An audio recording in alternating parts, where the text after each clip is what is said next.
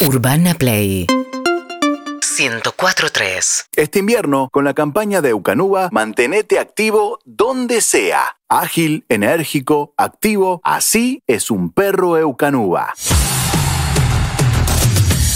El señor Martín Bachiller con nosotros. ¿Cómo anda, Bachiller? ¿Todo bien? Hola, Harry, querido. ¿Cómo andás? Todo muy bien, por suerte. Hola. Martín, bien, bien. Hola, Eve. ¿Qué haces? Hoy no está tu amor, ¿eh? Hoy no está amor, ¿no? ¿Qué pasó con amor? Y negocios. Y bueno, o sea, todos tienen kiosco Bachiller. vos- ¿Y vos y Boston? Amor. Vos tampoco, tampoco estás acá. ¿Qué tiene que ver? Claro. ¿Qué onda, No, yo Martín? estoy trabajando para cosas que vienen muy, pero muy buenas en Urbana Play, ¿eh? Ojo. Guarda, ¿eh? Atentos todos a Urbana Play. Bueno. Eh, escucha, Martín, trajiste una, una notita para que hagamos hoy, ¿no? Traje una notita de una persona que realmente es un crack, que es una atleta totalmente completa, que creo que está, nos está escuchando y que está recién llegadita de Tokio. No, ¿sabés qué? Eh, Perdón, perdón, esté- para, para que te, para que te no, me interrumpo. partís el corazón. Sí, porque se cortó. Si querés, igual anda contándonos quién es. Eh, si, si llegamos a reconectarla, entra buenísimo. Y si no, seguimos charlando nosotros. Dale. Perfecto, se trata ni más ni menos que de Dani Jiménez. Dani eh, compitió en Tokio. De de hecho, justo me estaba contando fuera de aire que estaba recién llegada de Tokio, de la, de la cuarentena obligatoria que tienen que hacer. Eh, pero realmente eh, a- a- acaban de terminar los Juegos Paralímpicos y la, la actuación de la delegación argentina es espectacular. ¿Cómo quedó el medallero? Ahí. Bien, nueve medallas y, y realmente un, esfuerzo de estos chicos que es increíble. Lo, lo hablamos el otro día con Pipo Carlomagno, ¿no? Lo difícil que es para estos chicos conseguir apoyo, conseguir estar ahí y el- al nivel que compiten es impresionante. Sí. Bueno, así eh, que creo, creo- Da- Daniela Jiménez, eh, que nació en Resistencia, Chaco, eh, compite en natación adaptada, es especialista en 50 metros estilo libre, 100 metros estilo mariposa, 100 metros estilo pecho y compitió en los Juegos Paralímpicos donde alcanzó el séptimo lugar en los 100 metros estilo pecho. ¿Qué haces, Dani? ¿Todo bien? Hola, ¿cómo va? ¿Todo bien? Bien, bien, todo Eh, tranquilo. ¿Dónde sí, estás ahora? El, el séptimo quedó viejo, che, ¿no? Sáquenme de ahí. ¿Por qué? Yo, eh, después de tres juegos quedando séptima, estaba a 10 segundos de tatuarme el 7 acá en la frente. Y cuarta, por favor. Tenés razón, eso fue en 2008, tenés razón. y después y después de llevarte muchas medallas eh, en Lima, además, es, eh, venías dulce también, ¿o no? Sí, sí, sí. Por eso también el año pasado, cuando pusieron los juegos, eh, fue un golpe, un golpe duro. Pero bueno, acá estamos. ¿Qué onda? ¿Cómo, cómo fue tu preparación? De muchos deportistas con los que hablamos eh, se, se quejaban, digamos, más allá del, del privilegio que es estar en un Juego Olímpico, de que eh, otras delegaciones habían tenido mejores oportunidades para entrenar, por ejemplo. En tu caso, ¿cómo fue?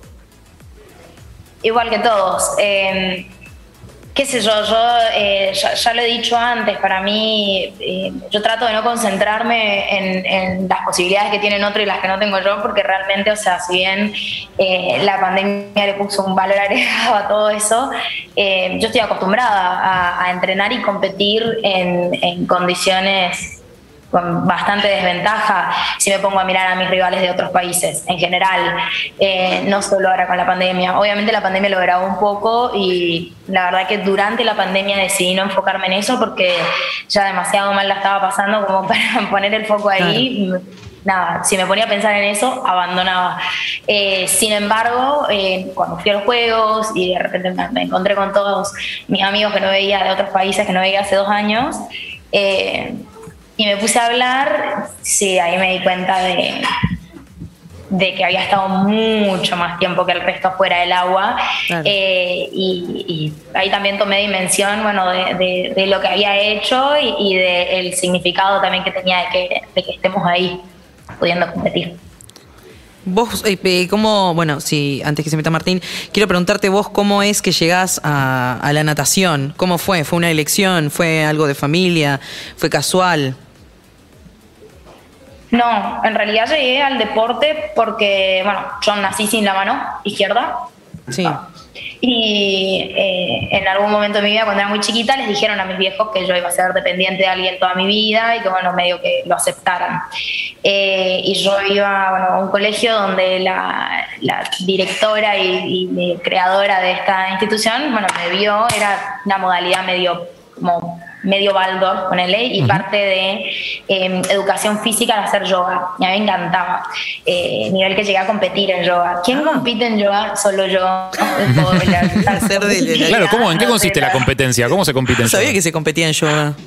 Es tipo gimnasia artística, viste que tenés que hacer como una determinada serie con determinados elementos y después, bueno, le puedes agregar mayor o menor dificultad. Mm. Eh, pero bueno, lo hacía de chiquita y bueno, ella habló con mis, con mis viejos y les recomendó que me llevaran a hacer eh, deporte y que me llevaran a hacer algún deporte individual.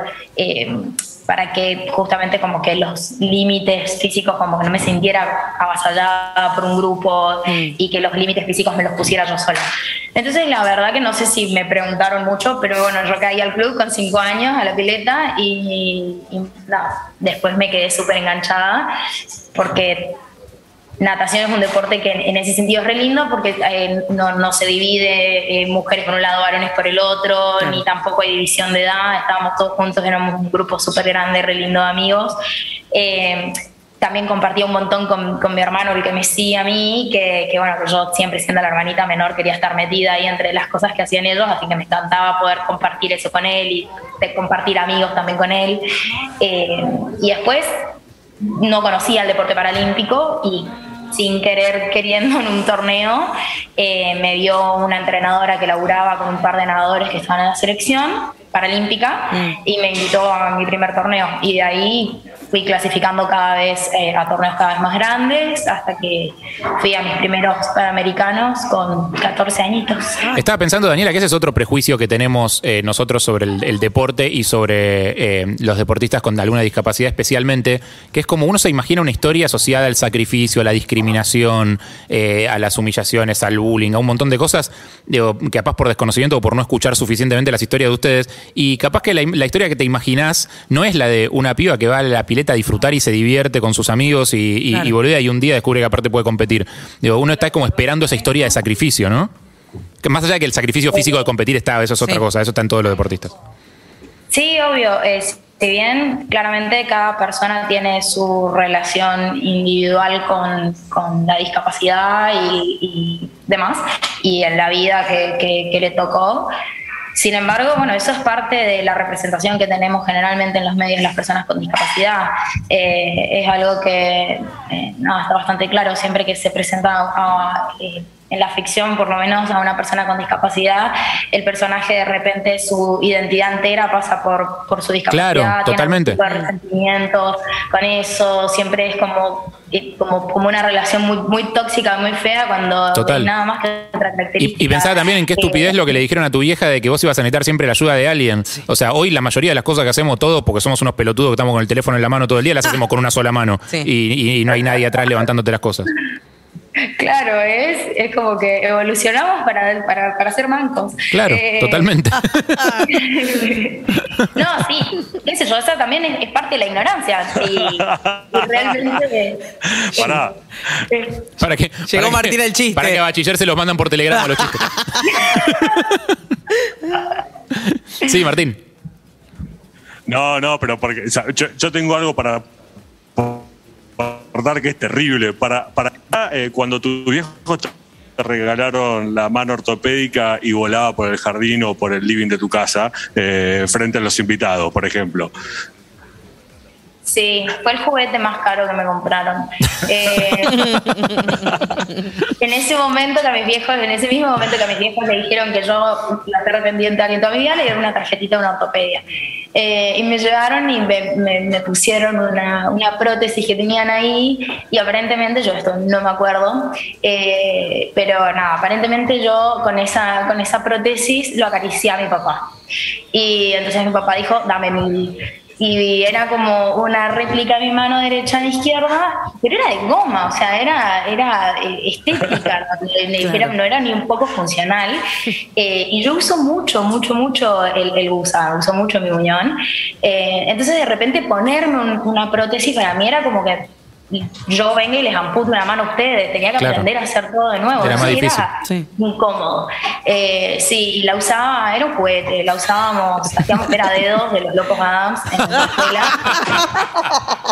le poníamos cosas adentro entre los No, dedos y no. que no, no sé, que nos pase lo que sea, la tijera, la orioma, además.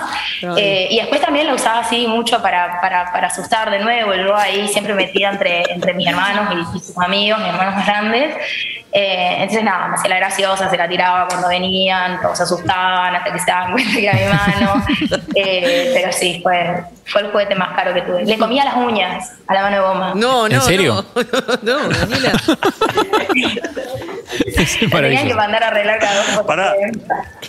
No, no Y puedo el creer. Muñón tiene un nombre además, ¿o no? Contar, contarle a la gente cómo se llama el Muñón. Recién lo dijo, ¿eh? USA, porque cuando era chica y nuestra mente era inocente, parecía un gusanito. Y ahora puede parecer otra cosa, pero quedó USA para siempre. Es tremenda. ¿eh? La amo. Gusa. Y nada, y quedó. Y ahora es como, es como una persona que vive conmigo, es tipo alguien más independiente de mí. Eh, inclusive mi- mis entrenadores, si me tienen que corregir algo, no me hablan del muñón o del brazo izquierdo, me hablan del gusa y, USA. eh, y todos. Y si llegan a ver, tiene como una cara, tiene como deditos. Es verdad, ahí se puede ver. sí. Un ojo, otro ojo, la nariz, la boca. Es cierto. Espectacular. Es una persona. Eh, No, me encanta cómo, cómo hablas del tema. Es eh, excelente. Dani, ¿cómo, ¿cómo sigue ahora tu calendario de competiciones? Ni idea. Ahora siguen unas hermosas y muy largas vacaciones. Ay, Ah, Sí. qué Eh, bien. porque las, las necesitaba un montón. Eh, las necesito todavía un montón. Ahora todavía estoy en casa haciendo cuarentena.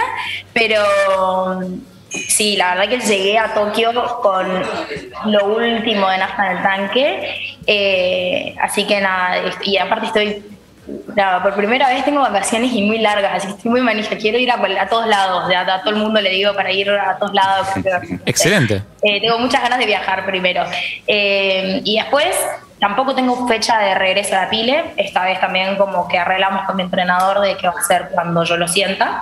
Eh, así que me lo voy a tomar con mucha calma y de a poquito iré volviendo. Pero bueno, el año, o sea, es como que en nuestro calendario siempre, cada año hay un torneo importante eh, hasta que termina el ciclo paralímpico. Entonces, el año que viene tenemos un mundial. Al siguiente año tenemos Mundial y Panamericano. Y al siguiente ya es París, que no sé si llego, Oh. pero. Sí, llegás, llegás, me contás así por torneo, parece que mañana. Sí, Sí, totalmente. sí, tremendo. Eh, beso grande, Daniela. Muchísimas gracias. Gracias, Dani, una genia. Bueno, gracias a ustedes, chicos. Abrazo. Bachiller, muchísimas gracias. Dani, beso. No, por favor, un- una genia. Una genia eh, es para escucharla toda la tarde. Mal, Totalmente, mal, totalmente. mal. Eh, abrazo grande, Martín. Eso, Martín. Abrazo, amigos. Eucanuba, la nutrición ideal para perros de alto desempeño. Ágil, enérgico, activo, así es un perro Eucanuba. Seguinos en Instagram y Twitter. arroba urbanaplayfm